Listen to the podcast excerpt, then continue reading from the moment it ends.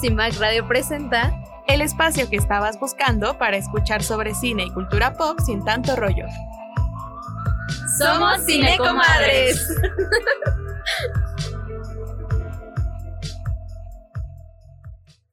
Buenos días a todas y todos. ¿Cómo están esta mañana del jueves 21 de septiembre del 2023? Es un gusto para mí saludarlos de nuevo en el programa donde hablamos de cine y series sin tanto rollo, Cine Madres. Hoy en cabina nos acompañan Jessica Loher. Hola, buenos días. Paloma López, su servidora, y contamos con una invitada especial, Vivi González, productora y directora operacional de Bengala. Es licenciada en Ciencias de la Comunicación por la Universidad Liceo Estudios Superiores de Querétaro y comenzó su carrera en el Festival Internacional de Cine de Guanajuato, realizando dos cortometrajes en el marco del Rally Universitario, Suerte para la Próxima en 2015, ganador del Premio del Público, y La Familia Terrier en 2026. Vivi, ¿por qué no te presentas con el público? Hola, muchísimas gracias por, por invitarme. Muy feliz de estar aquí y de hablar de esto que pues nos gusta tanto hacer, que a veces lo padecemos, pero que realmente también es muy gratificante para todas y para todos. Entonces, pues nada, muchísimas gracias. Yo soy Vivi González, como dijiste, soy productora eh, y directora en Bengala. Y eh, bueno, ya llevo un ratito haciendo esto, unos como ocho años que empecé, eh, ya pasé por varias etapas, desde lo estudiantil, la publicidad y ahora estoy en, en cine, que es lo que más me gusta. Muy bien, pues Vivi, vamos a empezar con la conversación. Eh, mencionas que ya llevas como ocho años en, en esta industria y pues eso, iniciemos por el principio. ¿Qué fue lo que te llevó al cine? Eh, pues bueno, sí es algo como un poco raro porque nunca pensé, o sea, como que yo no soy de esas personas que desde chiquita pensó que quería estar aquí. Más bien yo sabía que quería estudiar algo relacionado con televisión, radio, comunicación, ¿no? En general. Y bueno, pues empecé con eso, empecé estudiando comunicación.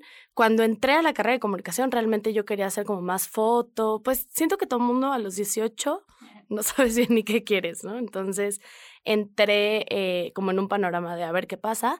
Y ahí, estando en la universidad, fue cuando conocí el Rally Universitario de Guanajuato, que es un, eh, un programa que tiene el Festival de Cine de Guanajuato para universitarios, en donde tú mandas un guion como universidad y si quedas, te vas a Guanajuato al festival a hacer un, un cortometraje, creo que es en, no me acuerdo si es en 48 horas, creo que sí es en 48 horas.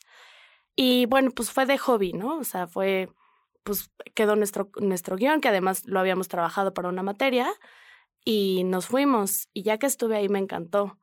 Pero en realidad lo primero que yo hice fue arte. O sea, yo entré a ser directora de arte del primer cortometraje y pues según yo padrísimo, pero después me di cuenta que todo lo que hacía producción, como que yo lo quería hacer y entonces de repente llegaba la productora y me decía, oye, vamos a hacer esto así. Y yo, no, pero ¿por qué no así? ¿No? Entonces yo, yo ahí como que ya queriendo producir cuando no me tocaba. Y pues empecé a entender cómo se movía el cine, quiénes hacían cine, qué había pasado con el cine en México, porque sí realmente yo creo que de una década para acá hemos visto un cambio completamente eh, de 180 grados en todo, ¿no? O sea, en las narrativas, en la producción, en eh, incluso en la inversión que hay para hacer cine mexicano. Entonces, cuando yo conocí el cine era como, más bien como de festivales, o sea, como, y ese mundo me gustó mucho. Y luego, bueno, hice un par de años el rally, salí de la universidad, entré, tuve ahí un lugar oscuro de mi corazón de entrar a hacer redes sociales. Pero bueno, al final de cuentas creo que a todos nos pasa, ¿no? Sales de la universidad, no sabes bien qué quieres hacer, ya como que quieres empezar a ganar dinero, etcétera. Entonces, bueno, entré ahí, pero había un área audiovisual en, en esta agencia y pues yo me empecé a inclinar un poquito como al área audiovisual de esa agencia y luego me salió un trabajo por fin en ya en audiovisual tal cual, acá en Ciudad de México, que era en publicidad. Entonces estuve un par de años haciendo, no, como unos tres años yo creo, haciendo publicidad de todo, ¿no? O sea, desde asistente de producción, coordinadora de producción, productora de algunas cosas, pero yo siempre tenía como las ganas de regresar a lo que sentí en el rally, que era pues contar historias más allá de hacer un comercial para cualquier marca. Y bueno, y luego retomo el mundo del cine haciendo la primer serie que, que hice, digamos, después de esta, eh, esta fase de publicidad, que fue sobre amor, que fue una serie para Televisa Digital, y a partir de ahí pues ya no me salí. O sea, como que ya también eh, creo que mucho el cine es, bueno, el cine es colectivo, sí o sí. Entonces, en cuanto yo entré a esta serie, conocí gente que ya estaba haciendo cine, ¿no? Entonces, eso me ayudó mucho a encontrar a las personas por las que llegué a donde estoy hoy, que es Bengala, que bueno, en Bengala y Detective, Bengala hacemos ficción, en Detective hacemos documentales y bueno, pues ya tenemos ahí un, un catálogo bastante bonito y prometedor, en donde, bueno, producimos series, películas y documentales y así fue como llegué acá, a donde estoy ahora. Mencionas que en el cine o en el rally descubriste que te gustaba producir. ¿Qué es lo que más disfrutas de eso? ¿Como la adrenalina de tener que resolver eh, lo antes posible o qué es lo que te impulsa a ir a, eso? Pues Sinceramente creo que como en el cine, como en todos los trabajos, sí tiene que ver mucho la personalidad. O sea, yo pocas veces en mi vida me vi como una creativa, ¿no? O sea, como alguien que generaba eh, lo que fuera, o sea, ideas, guiones, eh, incluso fotografía, porque creo que, pues, siendo muy sincera como conmigo misma, no tengo tan agudizada esa parte de, de la creatividad. Y entonces en la producción encontré un mundo en donde yo podía ser como, pues realmente soy que soy mucho más ejecutiva, o sea, como que yo tengo una personalidad más de, como dices, resolver, eh, sentarme, solucionar problemas, etcétera. Entonces, eh, encontré como el mundo donde yo cabía dentro de lo que me gustaba hacer, era un poco por ahí. Lo creativo me gusta y me encanta ver cine, pero si de repente yo veo películas y digo, es que cómo se les ocurren estas cosas que a mí nunca se me ocurrirían. Y, yo creo que fue eso, o sea, como que fue serme sincera de, este es un lugar donde me siento cómoda y además creo que lo hago bien, o sea, como que fue un poco por ahí. Por eso yo creo que cuando empecé haciendo arte, pues me gustaba también, pero realmente no, yo no tengo ese toque como de quiero poner este color aquí porque creo, no sé, o sea, me lo tenía que inventar, ¿no? Y creo que probablemente si lo hubiera desarrollado más, lo hubiera logrado, pero me fui por el camino de desarrollar otras habilidades que eran como un poco más natas. Y también hay otra parte importante que es que en este mismo mundo en donde hablo de la personalidad y de los roles, yo creo que un poco porque soy la hermana mayor y como que también siempre me junté como con, o sea, mis amigos son mayores que yo y como que siento que yo desarrollo un poco una personalidad de solucionarle la vida un poco a los demás. en el buen sentido, ¿no? Entonces, yo siempre digo que como productores somos las mamás y los papás del crew, en el buen sentido, o sea, no en el sentido de que tú los tienes que educar ni mucho menos, pero sí se vuelven un poco, pues, tu responsabilidad. Entonces, esa personalidad la tengo también, como de generar un liderazgo y generar una responsabilidad sobre el equipo, y yo creo que por eso me fui por ese lado de la producción.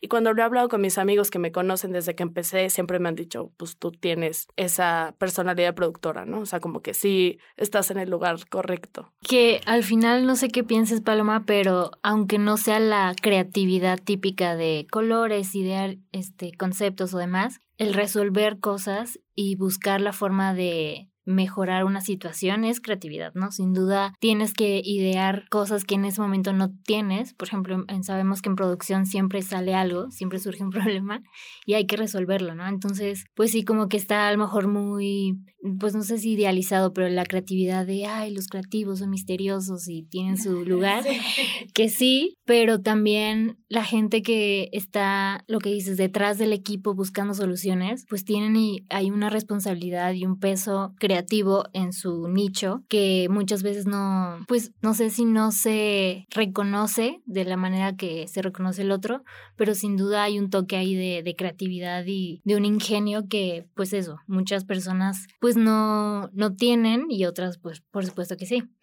Claro. claro, es una habilidad que yo admiro mucho porque como entusiasta del cine, pues también he transitado por diferentes departamentos y yo soy lo contrario, ¿no? De que, ajá, del lado más creativo y como que asistencia de dirección, coordina, todo eso que tienen como un tinte más administrativo y más como de resolución y tratar con personas, para mí es como, no, ya sabes. Entonces sí siento que, justo como dices, todos encajamos en, en nuestros roles, ¿no? Y eso es lo chido como de colaborar con gente que tiene diferentes habilidades. Claro, y, y justo lo que comentan es muy cierto. Está, como dices, esta creatividad está un poco más oculta porque probablemente no es la, la tradicional, pero sí definitivamente hay. Yo me acuerdo mucho que cuando hacíamos estos rallies, eh, pues había que conseguir dinero, ¿no? Para irnos a Guanajuato, etcétera. Y a mí se me ocurrió hacer una venta de cupcakes en la universidad. Entonces hicimos cupcakes en mi casa, cocina desastre, y fuimos y vendimos. Y de alguna manera, como dices, es otra manera de, de usar tu creatividad. Y justo a mí me gusta mucho acordarme de esa historia de los cupcakes cuando tengo que resolver cosas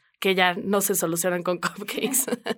Pero me gusta porque de alguna manera no todo se tiene que, o sea, no todo tiene que ser by the book. O sea, sí hay una parte de producción en donde tienes que encontrar la manera y no siempre es la misma. Y esa, para mí, es la magia del cine. O sea, para mí la magia de de repente tienes que encontrar una locación así, la más rara del mundo, o que un animal haga cierto truco, o que una persona tenga ciertas características, que eso pues le, le incumbe tanto a dirección como a producción, pues te tienes que solucionar la vida y no se te pueden cerrar las puertas, ¿no? Entonces eso, a mí eso es de lo que más me apasiona y lo que me motiva a seguir también haciendo cine. Que al final es ese trabajo, lo que decías hace rato, colectivo y en constante comunicación, ¿no?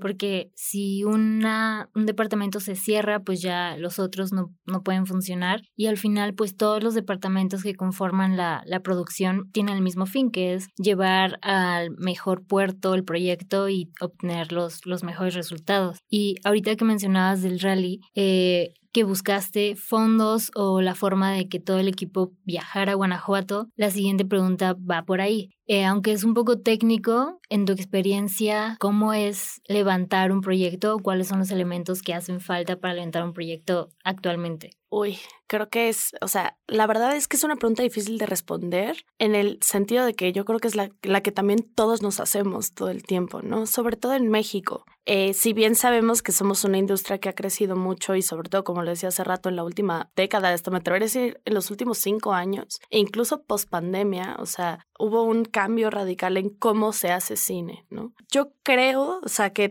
todo proyecto se tiene que diagnosticar particularmente. Eh, no podemos tratar los proyectos en la manera general porque al final de cuentas todos tienen necesidades distintas. Entonces, en mi experiencia lo que me ha pasado es, he tenido proyectos con cero inversión, ¿no? Que hay que buscarle fondos. Y en México, pues, una de las maneras más eh, cercanas y más a la mano es buscar estos fondos gubernamentales que existen, que en este momento, en el 2023, es Focine y Eficine. Son como los fondos que afortunadamente es lo que está impulsando a hacer cine mexicano independiente, sobre todo. Y eh, yo siempre a la gente que me ha preguntado como, o que se acerca conmigo, me dice, oye, tengo un guion, ¿qué hago? Pues yo, ese es el camino que casi siempre sugiero, o sea, como busca estos fondos gubernamentales que además, no sé, tal vez yo porque los veo y los diagnostico diario, pero muy poca gente los conoce, o sea, los conocemos en la industria, ¿no? O sea, la gente que estamos como muy inmersa en la industria los conocemos, pero de repente yo le platico a amigos que se dedican a otras cosas y me dicen, no tenía idea que, que existía eso. Entonces, creo que es importante conocer también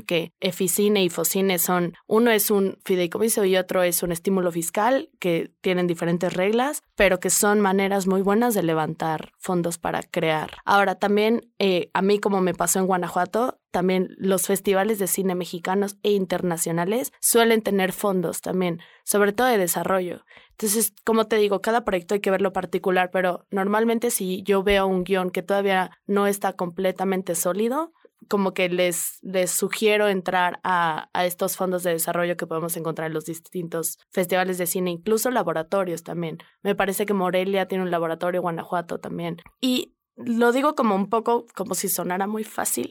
en realidad es todo un tema, ¿no? Poder levantar fondos en México. Y también hay una realidad que es que las plataformas también se han hecho muy dueñas de este mundo del financiamiento del cine. Entonces, pues yo te digo, me gusta resolver las cosas como lo resolví con los cupcakes. Yo la verdad digo, no nos detengamos a pensar que las plataformas son solo para los cineastas, por llamarles, conocidos, ¿no? Que creemos que a veces los Netflix, los Amazon Prime, etcétera, solo van a voltear a, a ver a la gente que ya conocen. Y pues no sabemos porque todo es cambiable y todo ha cambiado mucho también en los últimos años. Entonces yo también sugiero que hay muchos em, momentos en donde los ejecutivos de estas plataformas van a festivales también o van a ciertos encuentros y creo que es una manera muy buena de dar a conocer proyectos en México. O sea, como tú, eh, como creativo, como guionista o como director, incluso quitarte como esa pena y llegar y decir, oye, Juanita, yo tengo un proyecto, que seguramente eres el quinto del día que le ha dicho eso.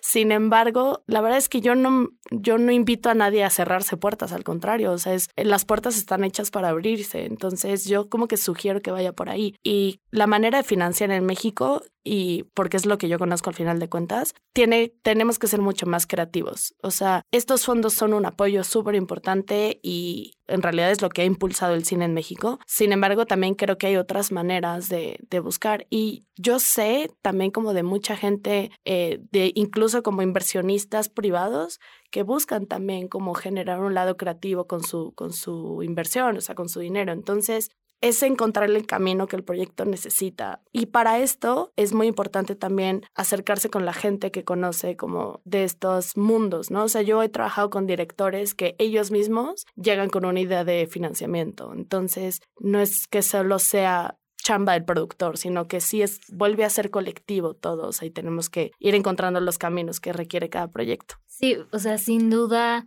es, o sea, lo que nos estás diciendo, lo que le estás diciendo a la audiencia va a ayudar mucho porque muchas veces no, si no estás dentro de la industria, no, no conoces ese tipo de ayudas, ¿no? Porque también se me viene a la cabeza, tienes a lo mejor solo una idea, pero IMCINE tiene como estímulos de escritura. Tal vez no tienes el guion completo, pero sí tienes eh, el concepto y te ayudamos, ¿no? Pero el caso es aventarse y no tener miedo justo a eso, a que te cierren las puertas, porque lo que dicen siempre, el, no ya lo tienes y el caso es intentarlo, ¿no? Si es si tienes este amor hacia contar historias o hacia, no sé, contar tu perspectiva de la vida, creo que es eso, ¿no? Aventarse e intentarlo. Ya, ya me animé. El cine, agárrate. Pero sí, creo que, como dices, mucha gente que queremos tal vez incursionar más en la industria no sabemos. Y tenemos como este miedo, ¿no? De acercarnos porque, o sea, ¿quién soy? no tengo, ya sabes nada mi nombre, pero pues quién sabe si tu historia es buena. Igual y chicle y pega. y todos empezaron así, esa es la realidad. Entonces, aquí están los siguientes que van a ser los conocidos, ¿no? Entonces, sí, aviéntense, ese es mi consejo principal. Muy bien, antes de cortar, igual podemos comenzar a hablar de este tema un poco controversial, que es cómo consideras que debería manejarse la tan criticada distinción entre el cine comercial y el cine independiente. Wow. Es que, mira, yo creo que es bien subjetivo, ¿no? Hablar de cine comercial y cine independiente, porque la verdad es que yo creo que en este momento la mayoría que hacemos cine, por más que nos encante y nos apasione, pues también tenemos que comer, ¿no? Entonces, no hay manera de que, digo, sí la hay, pero es mínima la gente que puede hacer cine nada más porque le encanta y por hobby. Entonces, desde ahí, yo diría que es muy subjetiva como la línea de, porque Creo yo que el concepto a veces de comercial es lo que vemos en el cine y lo que genera dinero en taquilla. E independiente es lo que vemos en festivales. Como que siento que en el colectivo eso es un poco lo que se percibe. Pero yo creo que la línea es bien delgada también. O sea, yo donde veo la distinción más clara un poco es en la narrativa. O sea, creo que hay una narrativa como muy hecha y muy fabricada, digamos, ¿no? Como estas rom-coms o así, como que suelen ser prefabricados los guiones y ya, ya sabes qué va a pasar. O sea, la típica, la típica que te sientas en el cine y dices, ya sé en qué va a acabar todo esto desde el minuto cinco. Y creo yo a eso le llamaría un poco como lo comercial, o sea, como lo que en realidad es satisfacer al público con lo que ya conoce, con la fórmula que ya conoces que les va a gustar. Y lo independiente yo lo trasladaría hacia las nuevas narrativas, ¿no? O sea, cuando vemos películas y decimos, ¿qué es esto? No me esperaba ver esto, oye, qué increíble, o qué padre que el protagonista ya no se parece a los que me han puesto toda la vida en los carteles. Eh, yo, yo lo llevaría un poco más por ese lado y me parece bien importante también como sostener a este mundo independiente que queremos hacer cine distinto, ¿no? Y me parece que también, por ejemplo, yo como productora sé que tiene que existir uno para que exista el otro, o sea, esa es una realidad. Y así funciona Hollywood, o sea, Hollywood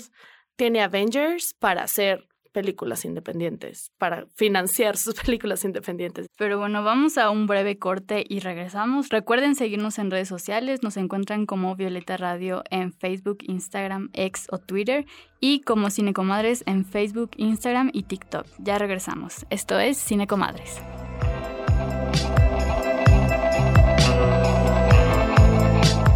En CIMAC Radio queremos escucharte. Comunícate con nosotras al 55 60 60 55 71 55 60 60 55 71 y déjanos conocer tus opiniones sobre nuestra programación. CIMAC Radio, periodismo con perspectiva de género. Tus comadres favoritas ahora en redes. Búscanos como arroba cinecomadres en Facebook, Instagram y TikTok para formar parte de la conversación.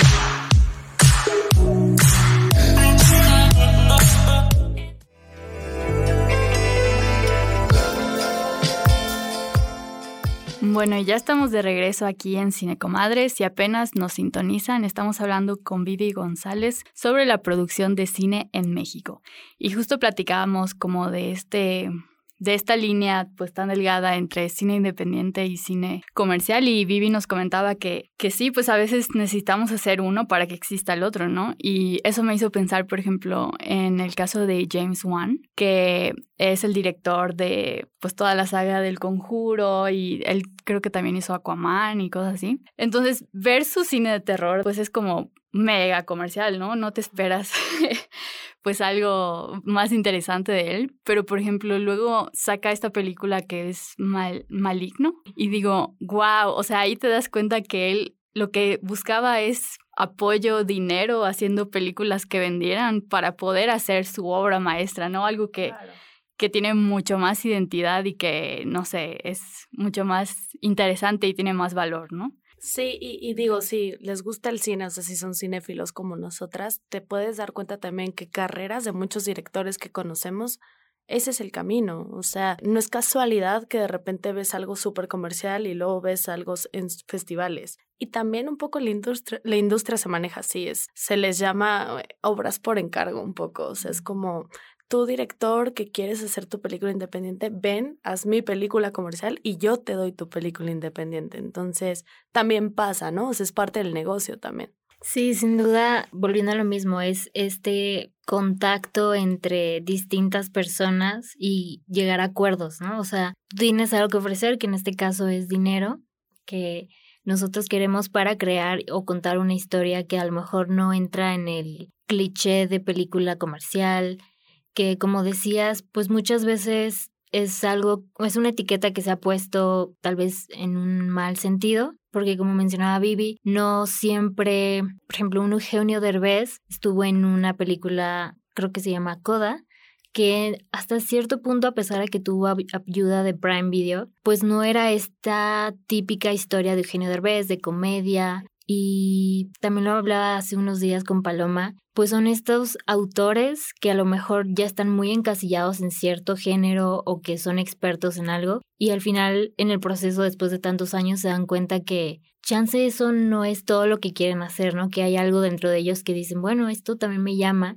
y ya tengo los recursos y vámonos para allá. Y creo que eso es muy vital, o sea, como seguir nuestros impulsos y claro, no hay forma de de vivir solo del arte y de los aplausos. La gente que hace posible esas películas tiene que comer, tiene rentas que pagar, familias que mantener y a pesar de que en lo personal a veces me cuesta trabajo aceptar esa idea como de no, este el cine comercial es terrible, no sé qué, pues la realidad es esa, ¿no? Que hay hay un mundo allá afuera que pues una historia que a lo mejor no es tan vendible entre muchas comillas se tiene que hacer para, pues eso, solventar algo en nuestro interior y también mediar entre las dos cosas, ¿no? El tienes que comer y tienes que alimentar a tu, tu yo interior. Y eso me, me, hace pensar también en el caso de Iñárritu, ¿no? Que hasta él, o sea, creo que se dedicó como 14 años a la publicidad antes de tener oportunidad de, tener un nombre y poder financiarse una de sus películas. Sí, y bueno, y creo que también eso regresa un poco a lo que platicamos hace rato de cómo financiar. O sea, pues es que cada camino es distinto, cada película tiene su propio camino. Incluso, no sé, ahora veo películas mexicanas que se le metió mucha lana en algún punto y ahorita estarían canceladísimas. O sea, ahorita no se podrían hacer. Y por otro lado, también esto que comentabas de, de que tenemos que encontrar y satisfacer, satisfacer perdón, nuestro yo interior,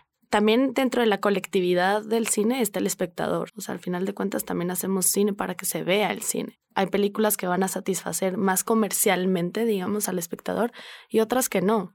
Entonces también hay que tomarlos en cuenta cuando hacemos, ¿no? Nuestras películas. Como evaluar las audiencias, ¿no? Y no excluir a la una a la otra, ¿no? Mucha gente dice, ay, la gente que ve cine comercial no va a ver mi cine independiente. Pero no, es sobre las historias y sobre qué le hacen sentir a las personas, ¿no? Y bueno, ya estamos a punto de terminar. Ahora vamos a pasar a la cartelera. Fue un poco abrupto este corte, pero sin duda creo que la cartelera nos va a ayudar a seguir conectando la idea, que es qué se está creando actualmente en México. Y pues Paloma, dinos qué hay por aquí.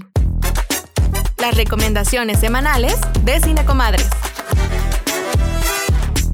En Star Plus vamos a encontrar Releyendo Mafalda. En Netflix, Otis, Eric y Maeve regresan para la cuarta y última temporada de Sex Education. En el cine se va a estrenar Heroico, una película mexicana dirigida por David Sonana, que cuenta la historia de un adolescente que entra al colegio militar y se ve sometido a un sistema jerárquico brutal. Carlos, que es un documental que trata la vida del icónico guitarrista Carlos Santana. Y por último, Juego Macabro X, que en esta edición de la icónica saga cuenta con la participación de talento mexicano como Renata Vaca, Octavio Hinojosa y Paulette Hernández. Muy bien, y ahora sí, en recomendaciones ad hoc a nuestro tema de hoy. En Amazon Prime tenemos El Norte sobre el Vacío, que a ver, Vivi, cuéntanos, ¿qué tuviste que ver en El Norte sobre el Vacío? El Norte sobre el Vacío, eh, fui gerente de unidad, eh, una película totalmente recomendada que además ha ganado varias cosas y la recomiendo muchísimo y como dice Jess, está en Amazon Prime, no se la pierdan, está muy, muy, muy chida. Otra que podemos encontrar en Amazon Prime es